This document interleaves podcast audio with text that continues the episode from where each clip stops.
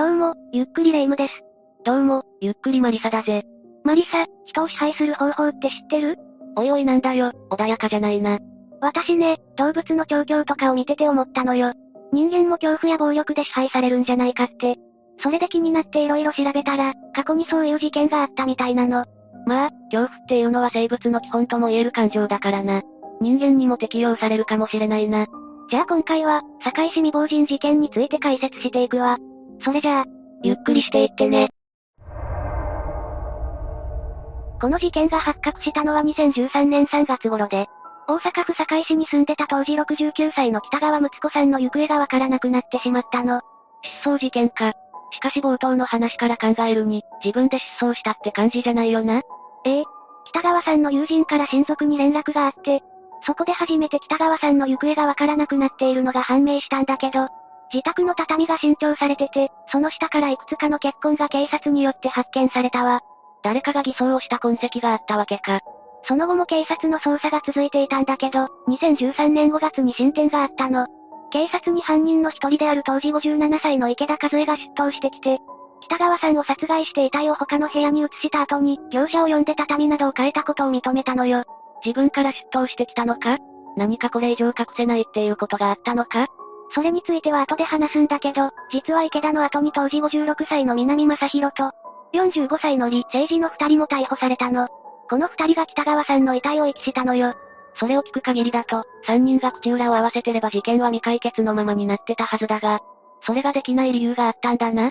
ええ。池田の証言によってこの事件の首謀者はその三人ではなく、当時63歳だった岩本隆子という人物だということが発覚したの。遺体の遺棄を指示したのも彼女で、自分たちはそれに従っただけだって説明したみたい。これを受けて6月11日に岩本も逮捕されたわ。岩本が指示して北川さんを殺させて遺棄させたわけか。しかしなんで北川さんが狙われたのか、気になるぜ。ここからはどうして北川さんが殺害されたのか時系列順に話していくわ。まず北川さんは岩本と数年前から知り合いで、よくスナックなどに飲みに行く関係だったの。ただ、事件が起こる前年の3月に、北川さんの旦那さんが亡くなったことで、その関係性が変わったみたいなのよ。どう変わったんだ？旦那さんが亡くなった北川さんには当然遺族年金が支払われるわけなんだけど、生活保護だった岩本は、それを羨んで狙うことにしたの。池田も南も無職で金が必要だったから、それを手伝わされることになったの。しかし狙うにしても、どうやって北川さんを縛り付けてたんだ？ある日スナックに行ってた時に、北川さんが関西のノリで軽く頭を叩くようなツッコミをしたみたいなの。そしたら岩本は急にすごい剣幕で怒鳴り散らして、頭が切れて怪我をしたから治療費を払えって脅したのよ。そこが転換期になったのか。ええ。北川さんはその時に数十万円を払ったみたいなんだけど、それに味を占めた岩本は、飲み屋の付け払いを月末から15日に変えたの。これは北川さんの年金支給日が毎月15日で、それで払うためよ。そこで払ってしまったってことは、北川さんはあんまり気が強い方じゃなかったのかもしれないな。それが毎月行われて、もしお金が足りなくなると顔面がパンパンに腫れ上がるほどに殴られたらしいわ。それは岩本一人でやってたのか？いいえ。最初に出頭してきた池田が岩本と一緒にやってたの。人がいない店内でアルミ缶を使って代わる代わる殴ったり、土下座させて傘立てで頭を叩いたりしてたそうよ。それは、池田や岩本本人の証言なのか？実際にそういう現場を目撃した人からの証言なの。当然このことは警察には通報されてて、聴取もされたのよ。なのに、問題にならなかったのか？それが北川さんは岩本たちに完全に怯えてたみたいで、警官から被害届を提出するように言われても、友達だからいいって拒否してたみたいなのよ。しかもバリカンで髪を剃られたこともあったんだけど、それについても、お金がなかったから自分でやったって北川さんは答えたそうなの。しかし実際に暴行があったのは事実なんだよな。池田たちはなんて言ってたんだ？池田は、北川さんにアルバイトを紹介したのに働かないので、顔をビンタして髪を虎刈りにしたと証言してて、岩本は暴行を見てたと証言したそうよ。明らかにこれは事件だけど、北川さんが友達だからいいと被害届を突っぱねてしまったから、それ以上の捜査がなかったんだろうか。実は警察だけじゃなくて、市の担当者も北川さんと面会したみたいなんだけど、虐待を否定して一人で頑張りたいから、もう来ないでって言ってたの。警察としては被害届が出てないと迂闊に捜査できないというのもあるかもしれないが、明らかに事件なんだからもう少しなんとかできなかったかな。しかし気になるのは、どうして池田たちが岩本に従ってたかだぜ。ええどうやら岩本は昔ヤクザのしのぎみたいなことをしてたみたいなの。だから脅しや暴力に慣れてて、池田や南も恐怖で縛り付けられてたのよ。それが本当かどうかは知らないが、少なくとも脅しや暴力に慣れてるのは確かだな。そうやって手下を作って日常的に暴力を振るってたら北川さんが死亡したってわけか。北川さんが亡くなったのは2月22日未明で、死因は遷延性呼吸障害だとされてるわ。北川さんはやがて自分が住んでたアパートの家賃も払えなくなって、岩本が暮らしてるアパートに引っ越さないといけなくなったんだけど、ここで事件が起こったの。自室で暴行を受けてその呼吸障害で亡くなったのか。北川さんは暴行を受けた影響で肋骨が複数箇所折れてて、これが影響で呼吸ができなくなったみたいよ。なるほど、骨折が要因か。それで北川さんが亡くなった後に遺体が動かされたんだよな。一体どこに消えたのか気になるぜ。岩本から遺体を遺棄するように指示された池田は、北川さんの遺体を毛布に包んで南が住んでる部屋のベランダに移動させたそうよ。その後、何回か場所を移動させることになったみたいだけど、最終的には奈良県十津川村の山中に遺棄されることになったわ。そこで南が関係してくるのか。ただ、それだと李がどこで関与してくるのかがわからないな。どうやら李は、その息の段階で事件に関わったみたいよ。池田や南から頼まれて、断りきれなくて手伝ったと証言してるわ。李はそっち経由で事件に関与したのか。山中に遺棄されたって話だったが、死因がわかってるってことは、北川さんの遺体は発見されてるんだよなええ。2013年6月6日に奈良県十津川村の山中で北川さんの遺体が発見されたわ。池田たちが言ってた通りの場所から見つかったそうよ。そのままの状態で遺棄されてたのか？いいえ。北川さんの遺体は全裸でゴミバケツに入れられて、約100キロのセメントで固められた状態になってたの。池田は警察の取り調べに対して、岩本からセメントで固めるように言われたと供述してるわ。セメントで固めるっていうのはたまに刑事ドラマとかでも見られるやり方ではあるが、そういう指示を出せるあたり、やっぱり岩本は普通の人間じゃなさそうだぜ。池田たちの証言のおかげで逮捕された岩本だけど、彼女は逮捕前も後も、ずっと容疑を否認し続けてたそうよ。なんて言ってたんだ？例えば逮捕前にテレビで受けた取材には、うちははっきり言うから関係ないって言うからうちが犯人やったらもっと綿密にな。掘って掘って掘りたくってな、日にちかかっても出ないようにする。って答えてるわ。しかしその時にはもう池田たちから岩本の名前は出てたんじゃないか？ええ。池田は取り調べの時に、全部、私の名前でうちがしたように言われるし、岩本の命も出すなと脅かされている。って供述してるの。池田は自分から出頭してきたみたいだし、いい加減岩本から逃げたかったのかもしれないな。ただ岩本は池田が暴行を行ったのは事実としつつ、池田容疑者に救急車を早く呼べと強く主張した。私は暴行はしていない。って言ってたみたいよ。自分は現場に居合わせたけど関与はしてないって言い分か。そこで自分で救急車を呼んでない時点で意味のないへりくつだとは思うが。岩本のこの態度は逮捕後も一貫してて、もし私が犯人だったら市議さんに捨てるか、静岡の樹海に捨てると何気なしに言っただけ。いや、北川さんが死亡したことは、池田容疑者から電話で教えられ知っていました。って供述してたそうよ。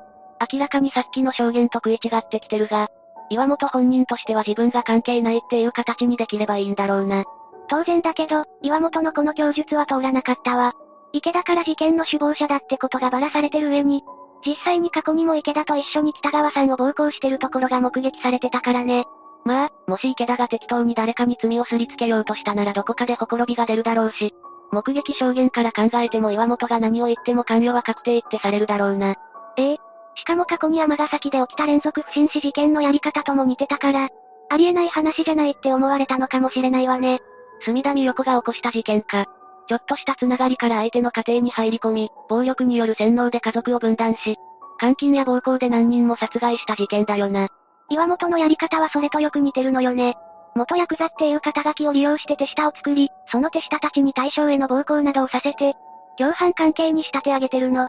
北川さんは気が弱かったみたいだからその暴力や脅しに抵抗できなくて、食事や睡眠時間まで管理されてたそうよ。しかも池田たちは共犯関係だから、迂闊に逃げ出せない状態になってるわけだな。もし岩本のことを警察に告発しても、自分たちも関わってるから逮捕されてしまうし、まさに手下として逃げられない状態にされてた形になるぜ。ええ。それもあってか岩本は、第二の隅田美代子とも呼ばれてるそうよ。利用してる相手が違うとはいえ、手法は完全に同じだからその呼び名も納得だぜ。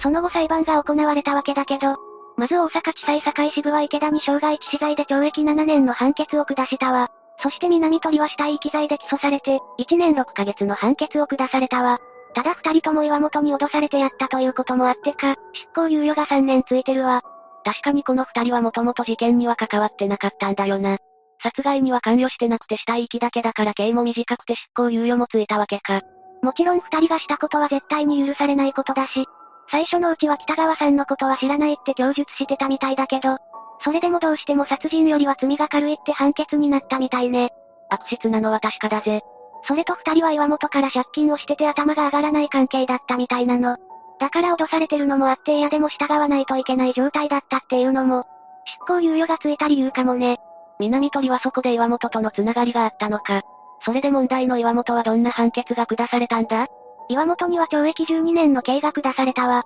やっぱり傷害致死もあるけど、死体遺棄を指示したっていうのが大きかったみたいね。そりゃそうだろうな。金目当てでやった犯行で上場借用の余地もないし、やり方も悪質極まりないぜ。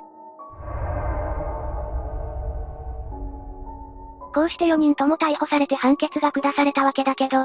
次は北川さんがどうして逃げられなかったのかを話しておくわ。暴力による脅しや洗脳が理由じゃないのか？もちろんそれもあるんだけど、北川さんは旦那さんを亡くして頼れる人がいない状況だったのよ。近所の人たちは北川さんを助けるために警察に通報してたみたいだけど、脅されて精神的に参ってる状態の北川さんにとって、岩本は逆らえない相手になってたの。そういえば北川さんは、年金も岩本たちに取られてる状態だったんだよな。金がなければ引っ越すこともできなくなるし、相手が元ヤクザとなれば何をされるかわからないから動けなくもなるか。ええどうやら北川さんのキャッシュカードは池田が管理してたみたいで、お金を引き出すことすらできない状態だったみたいなの。あえて池田にやらせてたんだろうな。共犯者意識を持たせる目的もあっただろうが、仮に自分に疑いが向けられてもキャッシュカードを持ってるのが池田なら、そっちに罪をなすりつけることができるだろうし。実際に岩本がそこまで考えてたかはわからないけど、脅しに慣れてることから考えても、何らかの意図があって池田に持たせてた可能性はあるかもしれないわね。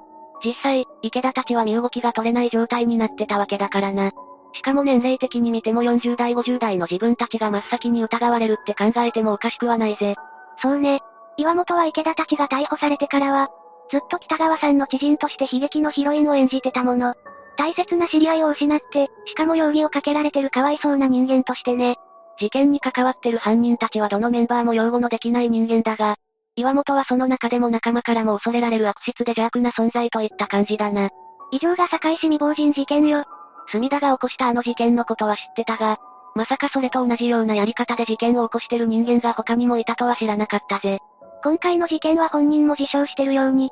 明らかに仇の人間じゃない犯人によって起こされた事件だったわ。共犯者たちですら、たった一人の人間に怯えていることを聞かざるを得ない状態に追い込まれてたわけだし、池田も南森も、犯罪を起こした時点で擁護できないしするつもりもないが、よりにもよって岩本と関係を持ってしまったのは良くなかったぜ。それと責めるわけではないんだけど、もし北川さんが警察の言う通り被害届を出してたらどうなったのかって考えてしまうのよね。多分その時点では北川さんはもう洗脳状態にあったんだろうが、それでももし被害届が提出されて受理されてればっていうのは確かに考えてしまうぜ。たらればの話にはなってしまうけどね。だから大事なのは、もし脅迫とか暴行とかを受けたのなら、絶対に相手をかばったり恐れたりせずに、被害届を出したり通報することだと思うの。ああ、それは間違いないな。北川さんはちょうど旦那さんが亡くなったところを狙い撃ちされてしまったから、正常な判断がしにくかったのかもしれないが、それでも選択次第では助かった可能性が高いからな。いくらそれまで付き合いがあったとしても、